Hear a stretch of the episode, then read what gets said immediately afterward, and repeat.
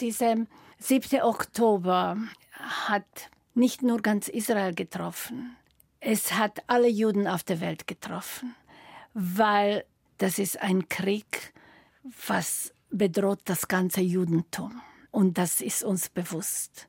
Und deswegen finden wir diesen Massaker, diesen Überfall sowas von schrecklich, aber die Unterstützung hat Israel von uns allen auf der Welt. Die Holocaust-Überlebende Eva Umlauf über das Massaker der Hamas am 7. Oktober. Als Zweijährige wurde sie aus Auschwitz befreit. In den BR-Lebenslinien und bei uns erzählt sie von ihrer besonderen Zeitzeugenschaft. Von ihm kommt die Literatur zum Terrorangriff der Hamas. Frieden ist die einzige Option, heißt das neue Buch des israelischen Schriftstellers David Grossmann. Darin blickt der 70-jährige Friedensvermittler in mehreren Aufsätzen auf den Konflikt im Nahen Osten. Und vom kleinen Glück des Zusammenstückelns. Am internationalen Puzzletag versuchen auch wir mal, das Wesentliche zusammenzufügen. Kultur am Morgen auf Bayern 2. Heute mit Andrea Mühlberger. Er wird gerne gefeiert als The Future of Trumpet, der 43-jährige Trompeter Kian Harold aus Missouri. Sein Sound bildet eine Brücke zwischen Jazz, RB, Hip-Hop und Pop und deshalb arbeitet er auch gerne zusammen mit Größen wie Jay-Z, Rihanna, Eminem und Snoop Dogg. Auch auf Kian Harolds neuem Album Foreverland gibt es neben einigen Instrumentalstücken verschiedene Gastauftritte, wie beim Titel hier Find Your Peace. Gonna try to find that piece of mine. Can't control things outside.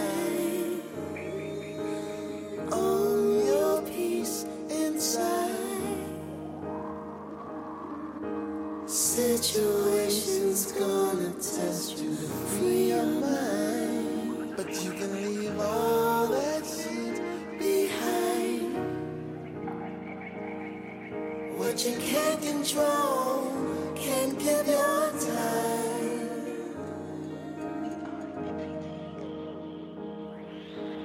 Things will work out fine.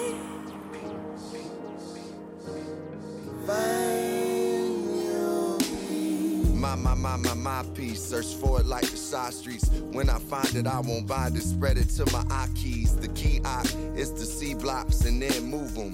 In a pharaoh's hands, there's organized confusion, illusion, delusion, auras that's abused in. At another man's fall, try not to find amusement. I park in a lot of peace. Got it in me, but I'm not a beast. Recorded hurt and anger. It's mixed, but it's not released. Go to a perfect place. Sometimes it's where my verse escapes. I know patience is gold, it's truly worth the wait. Took time with self, a lot was going on. Alone in the weeks, I found where I was strong. Life is like a poem, and it's like a zone. Freedom in the unknown, I got while I was grown. A child is born, knowledge is the key, like my bro on the horn. Peace is where we reborn. reborn.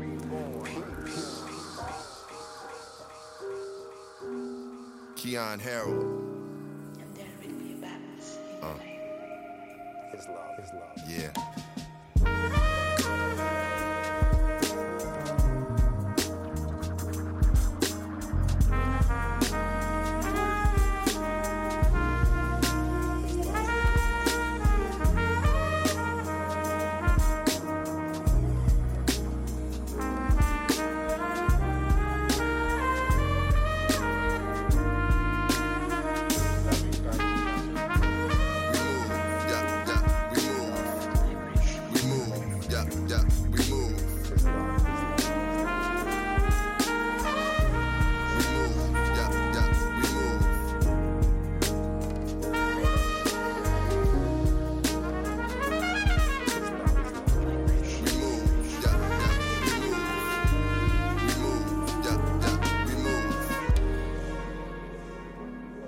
Aus dem neuen Album Foreverland von Kian Harold war das der Titel Find Your Peace.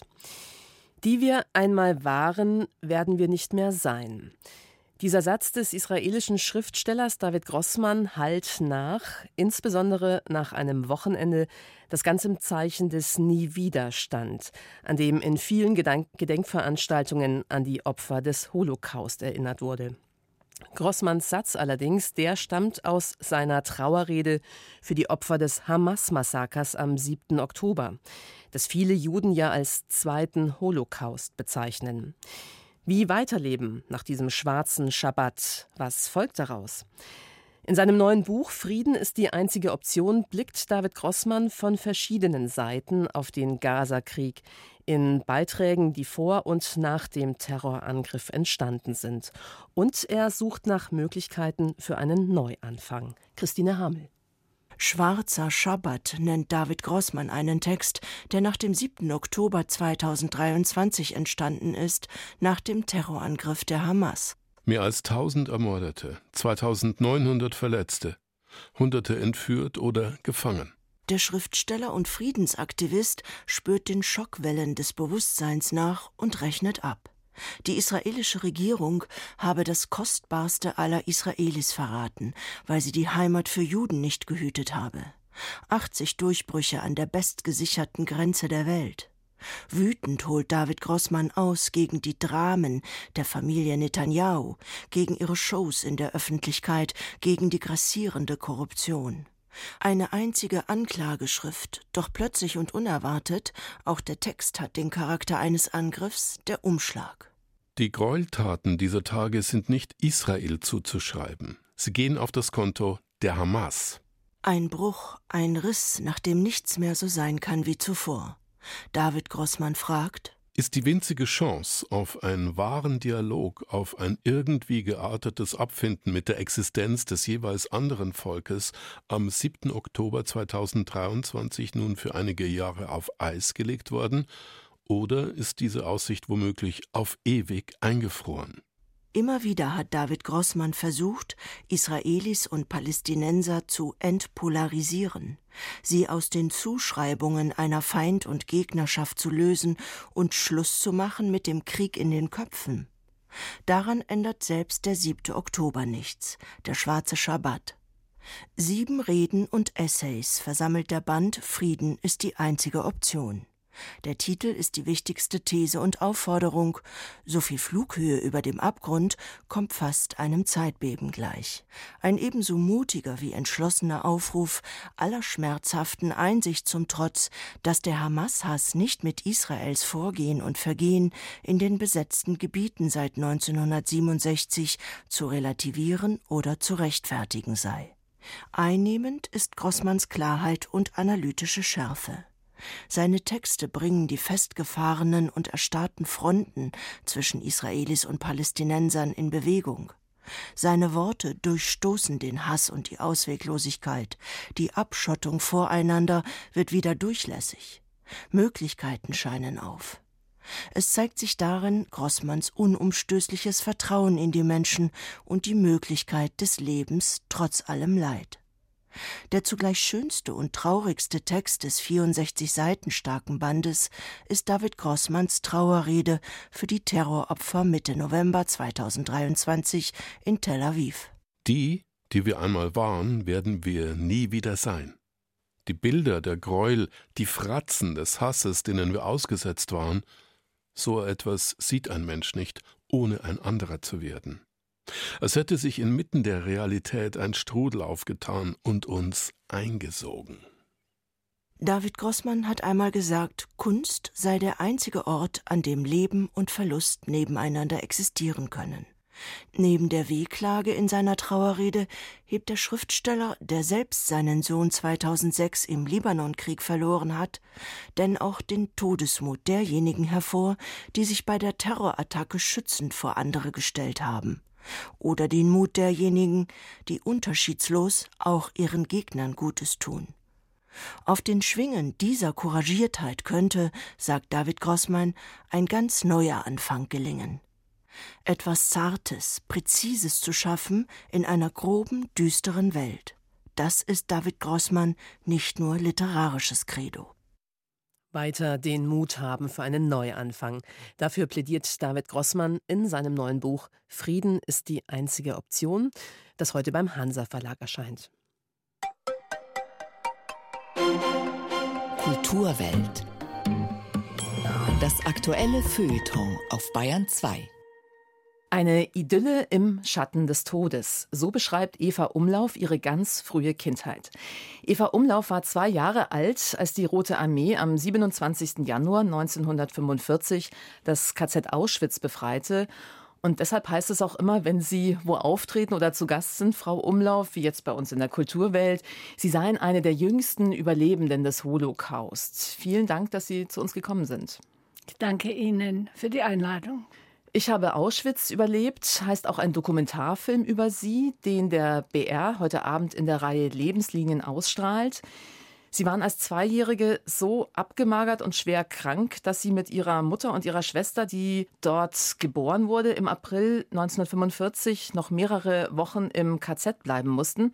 Der Film erzählt, wie sie drei als einzige Überlebende der Familie danach in die Slowakei gingen, die Heimat ihrer Eltern, wo sie auch aufwuchsen, wo sie Medizin studierten und dann der Liebe wegen nach München zogen wo sie auch bis heute leben als Ärztin und als Psychotherapeutin. Und es wird in dem Film ja auch deutlich, dass sie das Thema Holocaust sehr lange verdrängt haben. Verdrängt nicht. Über das Thema habe ich nicht gesprochen. In der Öffentlichkeit überhaupt nicht. Aber wir wussten, dass wir Juden sind. Wir wussten, dass wir Auschwitz überlebt haben. Wir wussten, dass wir keinen Vater haben, keine Oma haben, keine andere Familie, keine Cousinen, Cousins, die sind alle, wie man das bei uns immer gesagt hat, dort geblieben. Man hat nicht das Wort Auschwitz gerne in den Mund genommen. Und warum sind Sie dann, wie das der Film ja auch zeigt, diesen Weg in Ihre Vergangenheit gegangen? Was war der Anlass? Der Anlass war, dass ich 2016 ein Buch fertig geschrieben habe, weil ich das immer wollte, dass das Schicksal dieser Familie bekannt wird. An Einzelschicksal kann man auch viel besser sich vorstellen, was passiert ist, als wenn man sagt, sechs Millionen sind ums Leben gekommen. Es ist für mich ganz wichtig gewesen, dass ich das irgendwann mache. Das irgendwann war dann sehr spät, aber im Plan war das schon, in meinem Lebensplan. Das Buch heißt, die Nummer auf deinem Unterarm ist blau wie deine Augen. Was ist dann da mit Ihnen passiert, als Sie diese eigene Geschichte rekonstruiert haben? Da ist mit mir sehr viel passiert. Das ist eine Geschichte, wo ich mit sehr vielen Toten in Kontakt kam, wo ich recherchiert habe, wie viele Familienmitglieder gestorben sind, manchmal auch ganz genau, wo sie ermordet worden sind. Das ist eine Konfrontation und das ist emotional wahnsinnig anstrengend. Das Besondere an Ihrer Zeitzeugenschaft ist ja auch, dass Sie vorher kaum eine aktive Erinnerung an diese Zeit im Lager hatten. Das haben Sie im Zusammenhang mit dieser Buchrecherche alles erst nach und nach herausgefunden. Ja, das ist wie ein Puzzle, wo man beleuchtet ein Stück der Vergangenheit. Das heißt, man trifft sich mit Leuten, die mit uns in slowakischen Arbeitslager waren. Man trifft sich mit Leuten, die noch am Leben waren aus Auschwitz. Also man versucht, die Vergangenheit Schritt pro Schritt zu beleuchten. Das ist wie im Nebel gehen und plötzlich ein Stückchen Licht. Natürlich, niemand hat eine bewusste Erinnerung wenn man zwei Jahre alt war. Ich habe keine bewusste Erinnerung an Auschwitz. Ich kann trotzdem sagen, dass die Monate in Auschwitz mein ganzes Leben beeinflusst haben. Sie sagen im Film auch, Auschwitz sei ein traumatisierender Bestandteil Ihrer Biografie, eine Gefühlserbschaft, ein Erbe, das weitergegeben wird. Also es ist ja schon länger bekannt, dass traumatische Erlebnisse auf die nächste Generation, also sich transgenerationale Übertragung, dass man es vererbt. Dieses Erlebte, das Traumatische, nonverbal. Auch wenn man von Auschwitz nicht spricht, man spürt die Atmosphäre Und ein sensibles Kind kriegt das alles mit und weiß, dass etwas passiert ist. Ich habe das so verstanden, dass Ihre Mutter mit dieser inneren Zerstörung durch Auschwitz quasi gelebt hat, aber Sie das dann unbewusst weitergelebt haben. Dass ich das unbewusst mitgekriegt habe. Wir haben immer gewusst, dass wir dieses hinter uns haben. Meine Mutter und ich, wir haben die Nummer auf den Arm. Ich meine, das ist auch etwas, was man jeden Tag sieht. Und das hat auch nicht jeder. Als Kleinkind habe ich mir gedacht, jeder Mensch hat eine Nummer. Und dann habe ich das nur verstanden, dass es nicht so ist. Und meine Mutter hat über ihre Auschwitz-Erlebnisse nie gesprochen zuerst. Später, wo sie älter war, hat sich so tropfen lassen, manche Sätze, die wir alle verstanden haben. Sie hat gelitten am meisten, sie hat alles verloren, ihr Zuhause, ihre Familie und diese Erbe hat sie weitergegeben.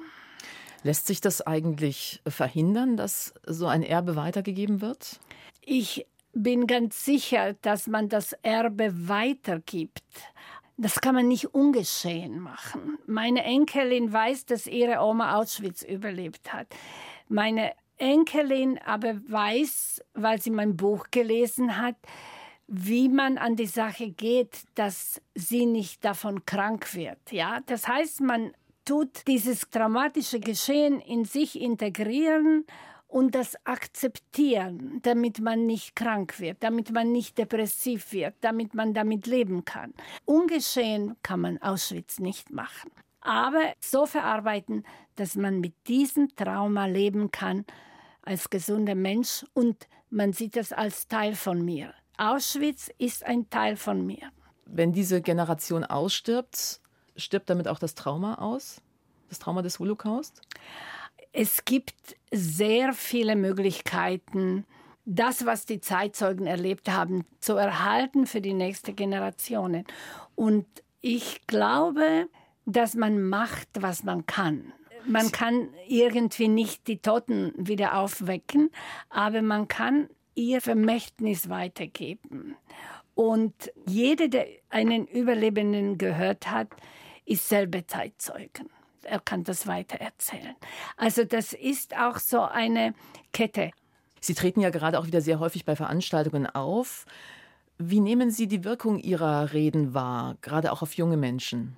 Also ich muss sagen, wo ich eingeladen werde, sind die Schüler vorbereitet. Die haben die Geschichte durchgenommen, damit man noch das, was man kann, weitergibt ja, weil jetzt ist das schon so, dass wenn ich mit 81 Jahren einer der Jüngsten sind, dann kann man sich vorstellen, wie alt die anderen sind, die sich bewusst erinnern und die können wirklich ähm, einen tatsächlichen Bericht abgeben, was sie erlebt haben. Bei mir ist es was anderes. Ich nehme mich als eine Brücke. Ich bin geboren in einem KZ. Ich habe Auschwitz überlebt, unbewusst, aber überlebt und ich bin sein Bindeglied zwischen der ersten und der zweiten Generation. Und vielleicht nicht so eine Zeitzeugin, die bewusste Erinnerungen hat, aber eine Zeitenzeugin. Das heißt, ich habe zuerst die braune Diktatur überlebt, dann die rote Diktatur und dann kam ich zurück ins Land der Täter. Also das ist eine andere Biografie, trotzdem von Einfluss vom Auschwitz, aber es ist tatsächlich eine auch andere Zeitzeugenschaft. Eine Szene aus den Lebenslinien, die mir auch besonders in Erinnerung geblieben ist, das ist diese Schlussszene. Da halten Sie eine Rede bei dem sogenannten March of the Living. Da kommen einmal im Jahr Überlebende zusammen, aber auch junge Menschen, die die Erinnerung an das Grauen, das da passiert ist, wachhalten wollen. Sie halten diese Rede, Sie sind tief gerührt und dann sieht man Sie, wie Sie ganz cool einherschreiten in Ihrem hellblauen Anorak. Wie machen Sie das? Also dieser Wechsel von Gefühlen? Ja, dieser Wechsel von Gefühlen, Gott sei Dank haben wir die Wechsel von Gefühlen. Das ist die Erinnerung, die Traurigkeit, was war. Und dann die Freude von den jungen Leuten, die einem zuhören und lernen was davon, dass man auch, wenn man Trauma hat, weiterleben kann und muss. Und man sieht in dem Film auch, wie die jungen Menschen begeistert sind, wie sie zu einem kommen und sich bedanken. Und das war für mich eine große Freude, dieses March of Living, das zu machen. Ich habe Auschwitz überlebt, heißt der Film von Christiane Streckfuß über die Zeitenzeugin Eva Umlauf. Heute Abend wird er im BR-Fernsehen in der Reihe Lebenslinien ausgestrahlt und das Erinnerungsbuch, die Nummer auf deinem Unterarm ist blau wie deine Augen, so heißt es, ist bei Hoffmann und Kampe erschienen. Vielen Dank für den Besuch. Ich danke Ihnen.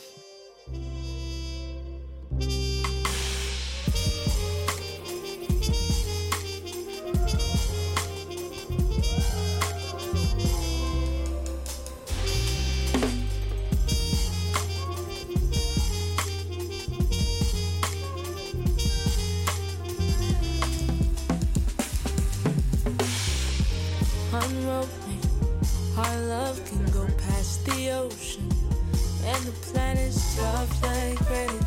You reach me in spots where my heart was freezing. Now you act like you're leaving.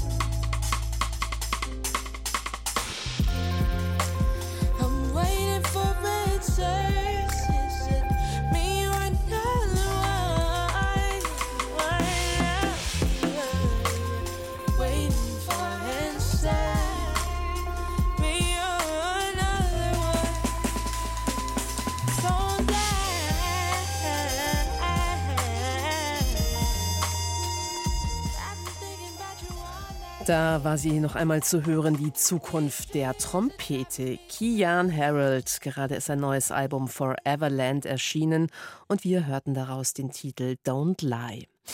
Ja, und jetzt mal ganz ehrlich, joggen Sie noch oder puzzeln Sie schon? Puzzeln ist ja viel schonender für die Gelenke und setzt auch jede Menge Endorphine frei. Aber wann ging das eigentlich los mit diesem Rückzug ins Private?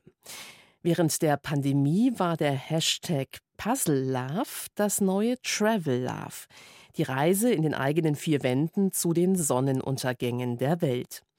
Am Internationalen Puzzletag hat Barbara Knopf die Teilchen für uns zusammengesetzt, aber auch wieder auseinandergenommen. Als hätten die letzten 50 Jahre nicht stattgefunden. Als wäre man aus einem Zeitloch aufgetaucht. Aus den 1960er Jahren? Oder vielleicht sogar der Jahrhundertwende, der vom 19. auf das 20. Jahrhundert. Jedenfalls aus einer anderen Epoche, aus den Tiefen einer längst vergangenen, ganz und gar analogen Zeit. In Deutschland gründet sich der erste Puzzleverein.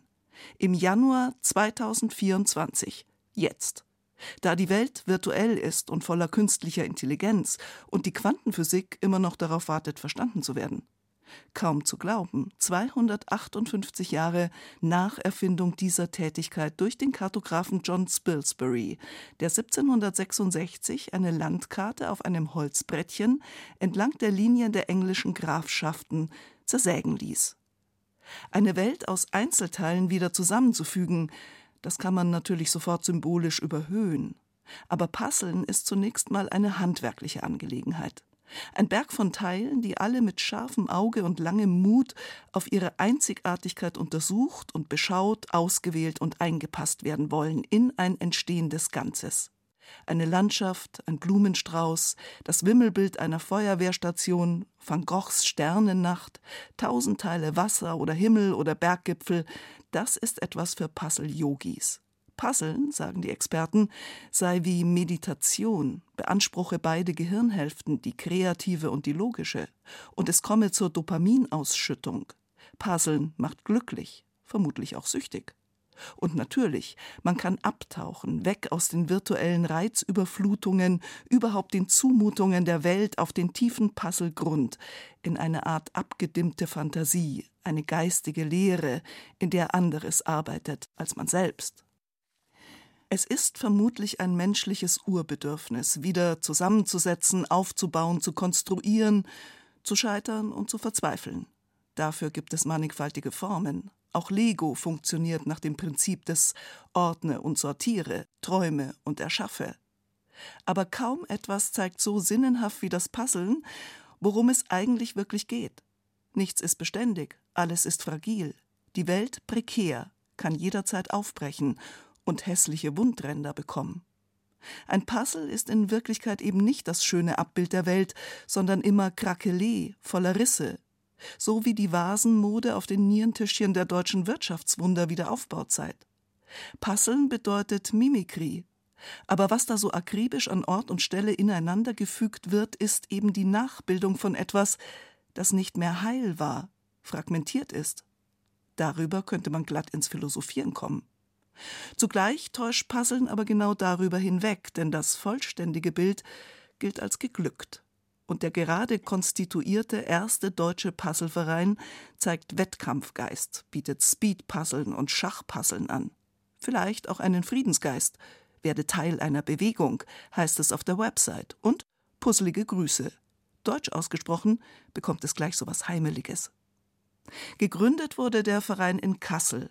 Seinen juristischen Sitz hat er aber in Murr bei Stuttgart. Der Name ist sprechend und lässt natürlich an den Kater Murr denken, der gar nicht heimelige Roman von E.T.A. Hoffmann.